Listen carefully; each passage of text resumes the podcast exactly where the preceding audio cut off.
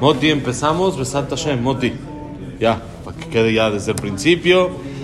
Vamos, Besat Hashem, a acabar. Sí, sí, ya, Baruch Hashem. Vamos a acabar Pereke, Besat Hashem. Nos faltan dos Mishnayot para acabar el quinto capítulo de Pirkei Avot. Ayer vimos la Mishnah Haf.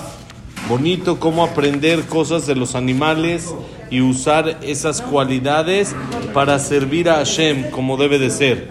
Cómo usarlo y servir a Hashem con agilidad, con fuerza, con eh, astucia, con eh, descaradez, entre comillas. Sí, hoy vemos otra Mishnah que también sigue Yudá Ben Temá diciendo así. Es Mishnah Hafalef, la Mishnah 21. Uaya Omer, Ben Hamesh Shanim la Mikra.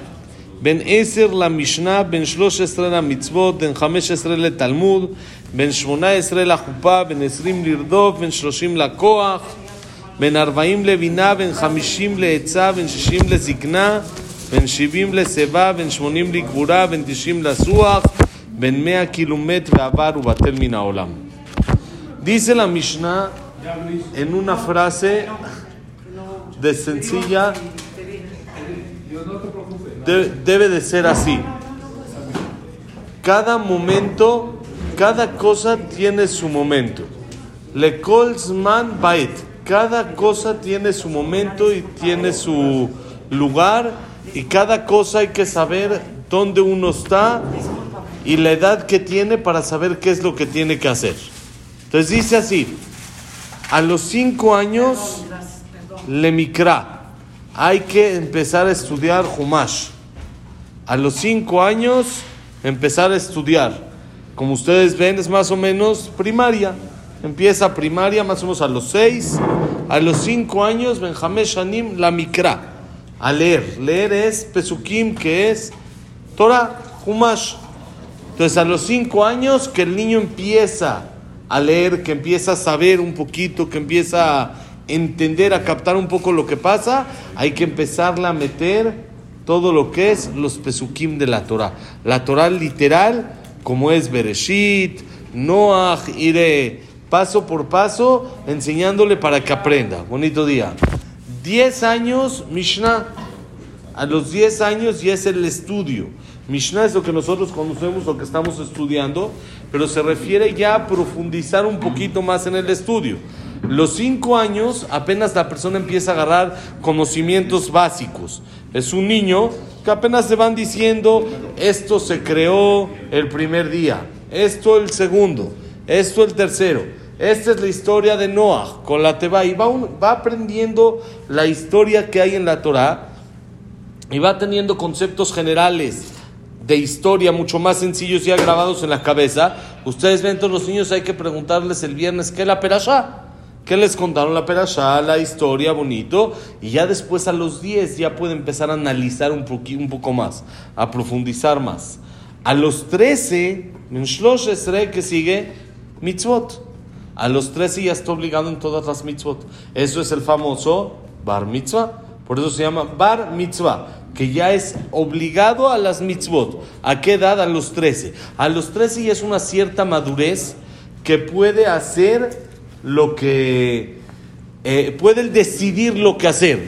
No nada más hacer por hacer, sino ya decidir. Un niño cuando es más chiquito, como que se lleva más por lo que pasa y todo, y no tiene un poder de elección y decisión. Y ya si ustedes se dan cuenta, los 13 ya hay una madurez especial, que ya no es todo dulces, ya no es todo juguetes, ya hay algo, un poco más de crecimiento en la capacidad de la persona para poderle exigir que cumpla toda la Torah, completita, toda la Torah. Un jajam de 100 años y un muchacho de 13 tienen exactamente la misma obligación. Por supuesto en niveles y hay niveles en cada cosa que uno hace y uno no, el caso es de que no haga lo mismo y en la misma, con la misma intención a los 20 que a los 40 que a los 60, sino que cada vez vaya uno mejorando lo que va haciendo y con más eh, pensamiento y metiéndole más corazón a lo que uno hace, pero la obligación actuar ya es la misma. El jajam de 100 años se tiene que poner el tefilín, el niño de 3 igual. El jajam de 100 años tiene que comer matzah en Pesach, si es que puede, el niño de de 13, igualito, ya lo mismo, ya no hay, es, hay Jazito es un niño, ya no hay eso. Ya a los 13 y es como cualquier persona. A los 15, Talmud. ¿Qué es Talmud? Es Gemara. Pero en la época de la Mishnah todavía no existía la Gemara. Entonces, ¿qué se refiere Talmud? Talmud se refiere a un análisis más profundo de los conceptos.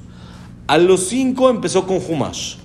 A los 10 Mishnah, que es Mishnah, es un poco más de entendimiento. A los 15 ya como que empieza a profundizar más en todos los conceptos. ¿Qué quiere decir? Ya aprende una cosa de otra, ya hace preguntas, ya analiza más que un niño de, de, de 10 a 15 que apenas va agarrando los conceptos, ya no básicos, ya un poco más profundos, pero todavía va agarrando conceptos. A los 15 ya puede comparar por ejemplo, una cosa con otra. Ya tiene más entendimiento para poder hacer eso. Después de eso sigue a los 18. ¿Qué pasa a los 18? Ya. ¿Y eso qué hace? Que ya se tenga que casar. Boda. 18, boda. Luis, ¿cuántos te llevas pasados? 18 boda. Ya, así es, 18 boda. Hoy en día, por supuesto, ya casi no aplica esto de 18 boda porque la madurez no es la misma. Pero alaba Shalom, Zeher Tzadik Librahar, Kanievski, él le exigía a todos sus nietos que los quiere casaditos a los 18. A los 18 máximo boda. Y todos sus nietos, hasta hoy en día sí, nietos, bisnietos, se casan a los 18. A los 18 ya es boda. Porque él decía, aquí está la Mishnah. Quiere decir que es la época correcta en la cual uno se tiene que casar. Entonces, el mundo sabemos que no hace así y es mucho más complicado hoy en día. La madurez que tenemos hoy en día no es la misma que la que se tenía antes y por lo tanto a los 18 ya no es tan sencillo poderse casar, pero que sepa uno, esa es la edad en la que sería la óptima, la, la perfecta para casarse es a los 18. A los 20 que sigue. 20 que hay. Hijos. Eso ya, eso no depende de uno. Eso ya depende, eso fue a los 19, sí. Eso ya no depende de uno. Dile que primero la boda, le, eh, Moti, primero la boda y luego lo demás. No, despacito, que no se nos adelante. A los 20, ¿qué es? Lirdof, a perseguir. ¿Qué quiere decir? A correr. Es cuando la persona tiene muchas ganas es cuando uno se quiere comer el mundo, ¿no? A los 20 uno está como loco, ahí está, ahora sí Luis ya le sabe. A los 20 como loco, hasta uno dice, tengo fuerzas, voy a aprovechar, voy a estudiar, voy a trabajar, voy a hacer, voy, la persona a los 20 es como que cuando ya le, le entra el, el, el sentido de que ya se va a mover en el mundo, ya va a avanzar, ya quiere, quiere arreglar al mundo, quiere solucionar todo, porque es cuando más tiene fuerza. A los 30, ¿qué sigue? La fuerza. ¿Qué quiere decir? Ya uno ganó la, la, sigue teniendo la juventud de los 20, ya no es tan viejo alguien de 30 a 40, todavía está dentro de la juventud, pero ya tiene más centrado, está más, tiene más fuerza para poder hacer las cosas, no solo por impulso, no solo como uno de 20 que es, lo voy a hacer y me voy a comer el mundo. Ya la persona piensa, si esto hay que comerlo, no hay que comerlo. A este negocio sí le entro o no le entro. Ya no es como a los 20 que uno tiene tanto impulso, tiene fuerza, tiene todavía la, la, juventud dentro de él, porque no está grande, ni está todavía mayor ni nada y ya tiene un poco más de capacidad y ya lleva los 10 años de los 20 a los 30 que ya le trabajó al mundo, ya le hizo ya sabe ahora sí mejor lo que hacer. Entonces a los 30 le coja la fuerza, ahora sí, mm, eh, imprimirle esta fuerza que la persona tiene para sacar adelante proyectos de 30 a 40. Ben Arbaim, a los 40 que sigue. Empezar a estabilizar los proyectos. Bien, que es Vina, entendimiento y a un poco más, 40. Calma. Por eso la gente dice que a qué edad hay que empezar a estudiar Kabbalah, no antes de los 40. Los 40 la persona ya tiene una madurez especial que no nada más es fuerza, ya uno es más reservado, ya no se echa de cualquier bonji, ya lo piensa más, ya se le rompen un poquito más los huesos, ya está, ya no está igual que a los 30, no es igual. Que a los 30, ya a los 40 es un poco más centrada la persona. Sí, fuerte sí, pero es más centrado. Ya uno no se mete en locuras tan grandes como a los 30, en aventuras y en esto. O sea, son poca la gente que le entra a la moto a los 40, a la moto así en la montaña. Es menor el porcentaje que a los 30. Sí, se puede hacer todo hasta los 80 todavía. Pero to- la- la- el porcentaje normal es de que las aventuras, las, las así, ya la gente Entre tiene un- 30 y entre los 40. 30 y 40 es cuando más la persona lo hace. Es cuando más aventado es. A los 40 ya la persona entró un poquito más de, de, este, de biná, de entendimiento, y no nada más es fuerza, sino ya es el, la experiencia más, ya sabe poner freno. Ya no nada más es todo sí, ya sabe poner un poco más el freno, y eso es biná. Ya la persona entiende más lo que está pasando en el mundo. Ya vivió 40 años, ya tiene su eh, camino corrido, entonces ya entiende un poquito más lo que pasa. A los 50, ¿Qué sigue? 50, cincuentones. ¿eh? Ya estabilizamos en los 40, ya sé entendimiento. 50 ya hay hasta consejo. Ya uno de los 50 a los 60, ya uno tiene la experiencia tan grande y ya recorrió un camino tan fuerte después de que tuvo, por supuesto que siguió el orden. No llegó a los 50 directo y el Señor nunca trabajó y nunca hizo y nunca fuerza y no nada y quiere dar consejos. Ese que estuvo todo el día jugándole en la bolsa o cosas así quiere. No, a los 50 cuando estuvo, cuando estuvo como debe de ser, es consejos. 60, a los 60 que hay, zikna. Ya empieza la vejez, ya uno ya está, ya 60, ya es la INAPAN, ya, todavía no sabes, Moti, tú todavía no sabes, soy ya mero. Ya es INAPAN, ya tiene descuento en las farmacias, ya le dan, ya el predial, ya no es lo mismo, ya no es, ya no es igual. Estamos de acuerdo que ya, no se los puedo decir por experiencia, pero me imagino que así debe de funcionar. Es bueno, es fácil. Es bueno, sí, por supuesto. Te digo una cosa, la edad no está en el cuerpo. Claro, está en la mente, seguro. Sí, hay gente de 30 que lo ves todo amoladón, y gente así, gente de 70 que que por parece... Gente de 60 como Moti o como yo. Que se ven de 25, ¿eh? De 60. Todavía está, todavía no tiene INAPAN. Todavía, todavía, por eso no sabe. Espérate, cuando llegue, está muy fácil. No, no, no hay. Tú tranquilo, tú va, va a pasar. 70, ¿qué sigue? Ah, ya esa es la decadencia. la Ahí sí ya es vejez totalmente. Hay anciano, ¿qué es más? ¿Anciano o vejez? No sé qué es. Anciano es peor. Entonces 60 es vejez, 70 es anciano. Ya es anciano la persona, 70 y es un poco más, más, un poco más complicado. Todavía hay, ¿eh? Todavía hay. Hay ganas y todo, pero no es lo mismo. fuerza empieza a menguar. 80, Ya, ya, ya está. Likbura. Empieza la fuerza, la fortaleza. ¿Qué quiere decir? Dice el Pasuk, escuchen. Yemeshe notenu baem shivim shana. Nuestra vida normal, dijo David Amelech, ¿cuánto es? 70 años. Es lo que vivió él. 70 años. Bim bigburot, la persona que tiene mucha fuerza, shmonim shana.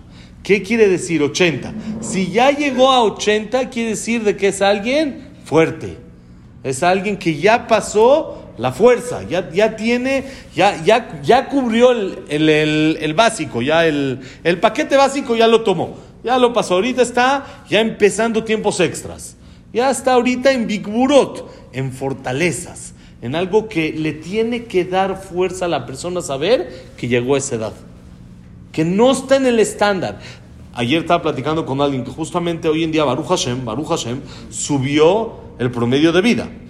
Pero antes era lo normal, 70, 80, ya la persona 80 era ya grandísimo. Ya, no, ya 80 Hoy en día, no, hoy en día todavía 80 ya. 90 bajos a 80 altos es la. El, porcent- el promedio de vida. Pero ya subió al alcance. Antes era de 70, 80 era el máximo. Subió 15 años en menos de. ¿Por qué? Por toda la medicina, Baruch Hashem, que ha avanzado y esto, la, La persona tiene más. la- Sí, el ejercicio, la forma de vida y esto nos ha ayudado un poquito. La pandemia, aunque. La pandemia bajó un poquito. ¿No bajó el promedio de vida? No, no, no. No, yo había escuchado que bajó el promedio de vida. Al contrario, la gente se estuvo guardando tanto Que ya aprendió a cuidarse. que se cuida más. Ok. Ahora 90, Ya, Goodbye, my friend. La suaj, ¿qué es la suaj? Ah, platicar. Nada más lo único que puede hacer la persona es platicar, ¿Y quién sabe? hablar, Que se le vaya si es que queda. Sí, con el avión, bien o mal, pero ya lo único que hace es hablar. Ya la persona ya no tiene tanta fuerza para hacer cosas, para trabajar, para ir, para mover, para esto. Todavía en los 80 como que la libra, todavía da unas órdenes, todavía cree que lo hace. Ya a los 90 ya se da cuenta que no. Ahora, todo esto por supuesto hay que saber que sin Torah. Cuando hay Torah, ustedes vieron hace dos semanas que falleció el Jajam de 100 años y dirigía no su casa, no su yeshiva, dirigía a todo el mundo religioso. Dirigía el mundo religioso a los 100 años de edad. ¿Qué? ¿Nada más hablar? Sí, hablaba, nada más. Hablaba Shiurim, daba Torah. Es el único que vivía. Pero increíble, ¿se acuerdan que les platiqué? Que murió escribiendo su última clase de Torah. Estaba escribiendo en el hospital y se ve la foto de la hoja. Tenemos la foto de la hoja de, de lo que estaba escribiendo. ¿Cómo, no, cómo se ve que se está yendo hacia abajo y como que se ve ya las últimas letras chuecas. Fue cuando dejó de funcionar su corazón. Dejó de funcionar escribiendo Torah hasta el último segundo. Y un día antes dio clase. Un día antes dio clase. El día antes de que él falleció, ¿qué? A las 8 de la mañana hora de Israel, 8, 9 de la mañana hora de Israel. Un día antes, a las 12 de la mañana, estaba dando clase en el hospital. Vinieron sus alumnos más cercanos, unos cuantos, cinco o seis alumnos en el hospital, y, y a los demás se los estaban transmitiendo por teléfono. La clase del Jajam dio un día antes de fallecer, 16 en el hospital, 16 minutos y medio. Y todavía increíble que su nieto, los martes, que fue el día que falleció, le- los martes, aparte de dar clase de Gemara y esto, daba sija, daba plática de musar y de ética y todo esto. Entonces su nieto le preguntó, porque le dio su hoja para que escriba la clase, le preguntó que si quiere otra hoja para escribir también la, la derashá, la, la plática de musar que va a dar. Dijo, no, sija ya no va a haber. Así él dijo, y ya no le dio la hoja, y ya, ya no hubo. Ya. Sija dijo, sija ya no. Sija es la plática de Musar. Entonces dijo, esa ya no, ya no hubo, que fue el día que falleció. Entonces, increíble como esto es, por supuesto, sin Torah. Pero una persona con Torah los 100 puede seguir activo, era alguien activo. Iba todos los días a dar clase a la yeshiva. No estaba en su casa tirado. No estaba como nada, no estaba ahí aventado. Todos los días iba a, su a, a la yeshiva y le daba clase a más de 100 personas diarias, caminando. Está Baruch Hashem a una cuadra, su, la yeshiva de su casa está bastante cerca, pero a los 100 años iba caminando tranquilo, despacio, podía caminar, podía rezar, podía, todavía yo vi este en Rosh Chodesh hace un mes, cuando subió al Sefer. Hay un video de que subió al Sefer en Rosh Chodesh en su casa, hacía minyan en su casa, ya no iba a rezar nada más a la yeshiva, iba nada más a dar la clase, pero subió, subió al Sefer parado, parado, parado como un roble a los 100 años. Increíble, esto como dijimos es sin Torah, pero cuando hay Torah no aplica todo esto. A los 90, normal, sin Torah es la suaj, nada más para platicar, o con Torah, platicar Torah. Ahora a los 100, No hay manera. Dice la Mishnah, los 100 ya es como si lo no estuviera ahí arriba, como que si ya, ya no tiene lo que hacer, ya es muy, es, es- es- la, la mente ya no la tiene eh, tan, tan lúcida, tan clara para poder hacer las cosas bien. Esto es la Mishnah, increíble cómo nos enseña cada época de la vida a qué le tienes que echar ganas. No, no te creas a los 60, 70 que eres como uno de 20. No, aprende en lo que estás. En lo que estás, aprovecha tu fuerte. Si tu fuerte a los 70 es dar consejos, aprovecha eso. Todavía hay que hacer lo demás, no hay que sentirse inútil, hay que hacer las cosas a los 90 y a los 100. Hay que seguir haciendo negocios, moviéndose, estudiando, todo normal, pero saber cuál es el fuerte de la persona. Que no intente ahorita a los 80, 90 dirigir. No, no puedes dirigir, no, ya no estás, entiende tu situación. Y ahora, a los 20, 30, ahora sí intenta. Haz las cosas con fuerza, porque es el momento de esto, ¿ok? Dos minutitos más para acabar el Perek nada más. Miren qué bonita Mishnah, la última de Perek He. Ben Bagva Gomer. Es Mishnah Havet. Ben Bagva Gomer, Afochba Beafochba de Kulava. Uba Tejese בסיב ובלבה, ומינה לו תעשוע שלך מידה טובה ממנה, ונהה אומר לפום צרה אגרה. Dice Ben Bagvak, Ben Bagbag. Así se llamaba el Jajam. Ben, hijo de Bagbag. Hay una historia grande por qué se llamó así, pero Ben Bagbag dijo así: Afojba be afojba. Dale vueltas y dale vueltas a la Torah. Estudiala y estudiala y otra vez y vuélvela a estudiar porque de Kula Bag. Todo está en ella. Todo está en la Torah. No hay nada que en la Torah falte. Hemos explicado cómo Jajamín pueden decir cómo hacer operaciones de cerebro. ¿Por qué? Por una Gemara. ¿De dónde lo sacaron? De una Gemara. Les conté del Hazonish, de una persona que tenía un gusanito en el cerebro.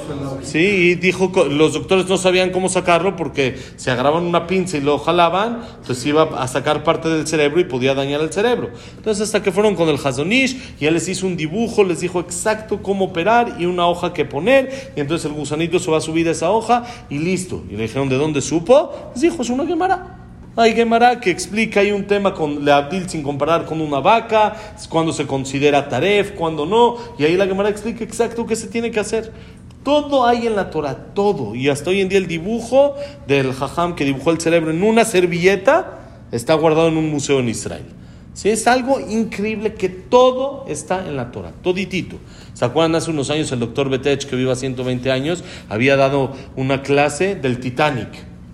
Y encontró cómo estaba insinuado en la Torah que el Titanic se iba a hundir. Con diferencia de letras y todo eso. Lo de las Torres Gemelas, todo, todo. El Jajam dice ahorita apenas, ¿no? Un libro de la última profecía, que cada pasuk, una escuché dos clases de él sobre eso, impresionante. Hay una cantidad de pesukim y según la cantidad de pesukim representa cada año y si uno lee lo que pasó en ese año, va a embonar exacto con el número de pasuques. Es algo increíble. Todo está en la Torah. Entonces dice Ben Bakwak, dale vueltas y dale vueltas, porque todo lo vas a encontrar. Dice, Besiv Uvleva. No, Ubate en ella vas a ver, quiere decir, en ella ocúpate y envejece en ella. Aprovecha toda tu capacidad y toda tu mente para la Torah. Uminalo tasúa. De ella no te apartes nunca, porque no tienes nada mejor que eso. No hay nada mejor para una máquina que el instructivo. Lo que más le sirve a la máquina es el instructivo, porque ahí dice cómo funciona. ¿Cuál es el instructivo del ser humano, Moti? La Torah. La Torah es el instructivo. Entonces dice, no te apartes de ella porque no tienes nada mejor.